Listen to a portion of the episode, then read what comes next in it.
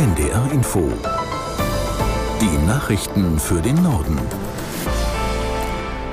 Um 8.30 Uhr mit Claudia Drews. In vielen Regionen Griechenlands toben weiterhin heftige Waldbrände.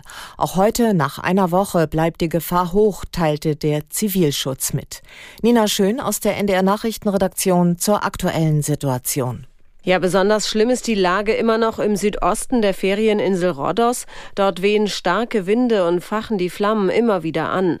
Gestern seien mindestens zehn Häuser auf den Bergen der Insel ausgebrannt, berichtet das staatliche Fernsehen. Mehr als 100 Löschflugzeuge und Helikopter sind seit Tagen im Einsatz. Tausende Touristen und Bewohner wurden in Sicherheit gebracht. Am Flughafen und in Rhodos Stadt warten aber immer noch viele Feriengäste darauf, zurück nach Hause zu kommen. In den vergangenen Tagen Tagen wurden mehr als 4000 Menschen ausgeflogen. Mit Hitze und Trockenheit haben auch andere Länder im Mittelmeerraum zu kämpfen. In Frankreich, Italien, Spanien und Portugal ist die Waldbrandgefahr sehr hoch. Auf Malta führten die hohen Temperaturen zu Stromausfällen. Das Rote Kreuz warnte angesichts der Hitzewelle und der Brände vor der Gefahr von Explosionen alter Munition. Und auch in Algerien kämpfen Einsatzkräfte gegen mehrere Waldbrände. Nach Behördenangaben kamen mindestens 34 Menschen ums Leben, unter ihnen mehrere Soldaten. Die Menschen seien während einer Evakuierungsaktion von Flammen eingeschlossen worden, teilte das algerische Verteidigungsministerium mit. Schwere Brände wüteten unter anderem östlich der Hauptstadt Algier. Etwa 1500 Menschen wurden in Sicherheit gebracht. Die meisten Brände sind mittlerweile unter Kontrolle Kontrolle. Insgesamt zählte das algerische Innenministerium knapp 100 Feuer in 16 Provinzen. In Israel haben nach der Verabschiedung eines entscheidenden Teils der umstrittenen Justizreform wieder Zehntausende Menschen protestiert. Sie blockierten unter anderem Straßen. Aus Tel Aviv Jan Christoph Kitzler. Bis spät am Abend waren die Gegner der Justizreform auf den Straßen. Dabei kam es immer wieder zu Zusammenstößen mit der Polizei. Nördlich von Tel Aviv raste ein Autofahrer in eine Menge. Drei Menschen wurden verletzt. Am Nachmittag hatte die Knesset, das israelische Parlament, mit den Stimmen der Regierungsmehrheit einen wichtigen Teil der Reform verabschiedet, die zum Ziel hat, den obersten Gerichtshof zu schwächen. Dagegen wurde bereits Klage eingereicht, was für einen Verfassungskonflikt sorgen könnte. Premier Netanyahu kündigte in einer Ansprache am Abend weitere Beschlüsse zur Justizreform an und zeigte sich gesprächsbereit. Oppositionsführer Yair Lapid sagte, Netanyahu habe sich den extremen Kräften in seiner Regierungskoalition ausgeliefert. Die Proteste sollen derweil weitergehen, vor allem die großen Kundgebungen am Samstag in vielen Orten des Landes sollen bis auf weiteres fortgesetzt werden. Die Gegner der Reform sehen den Rechtsstaat und letztlich die Demokratie in Israel in Gefahr. Russland hat in der vergangenen Nacht ukrainischen Angaben zufolge erneut die Hauptstadt Kiew angegriffen. Es seien aber alle russischen Drohnen abgeschossen worden, hieß es von der Militärverwaltung. Ersten Informationen zufolge habe es keine Opfer oder Zerstörungen gegeben. Der Luftalarm dauerte demnach rund drei Stunden.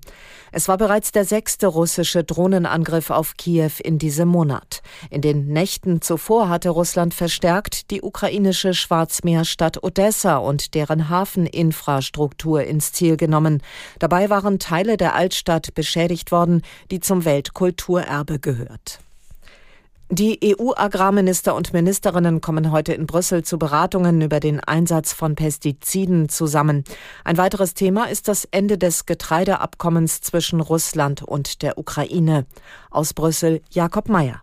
Nach Ansicht von Bundeslandwirtschaftsminister Cem Özdemir müssen jetzt Alternativen zur Schwarzmeerroute ausgebaut werden. Der Großteil des ukrainischen Getreides wurde bisher schon über Schienen, Straßen und Flüsse transportiert. Diese Handelswege auszubauen gilt aber als schwierig.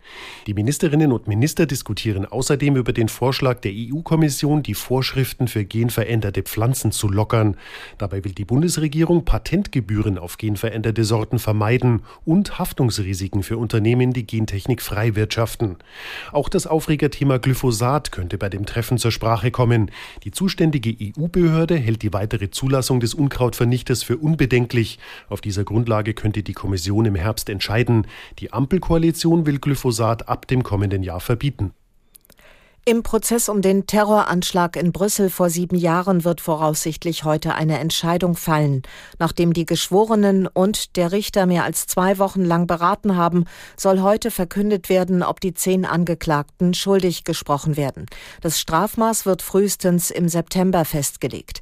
Den meisten der Angeklagten wird 32-facher terroristischer Mord und versuchter Mord in fast 700 Fällen vorgeworfen. Bei den Terroranschlägen am 22. März März 2016 auf den Flughafen und eine Metrostation in Brüssel waren 32 Menschen getötet und 340 verletzt worden.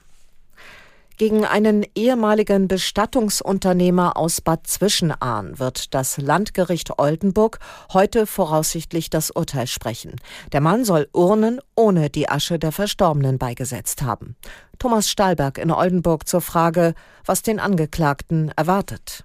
Es ist eine Berufungsverhandlung und da darf die Strafe nicht höher ausfallen als beim ersten Urteil. Das Amtsgericht Westerstede hatte den Mann zu acht Monaten auf Bewährung und 5000 Euro Geldstrafe verurteilt, wegen Beihilfe und Anstiftung zur Störung der Totenruhe.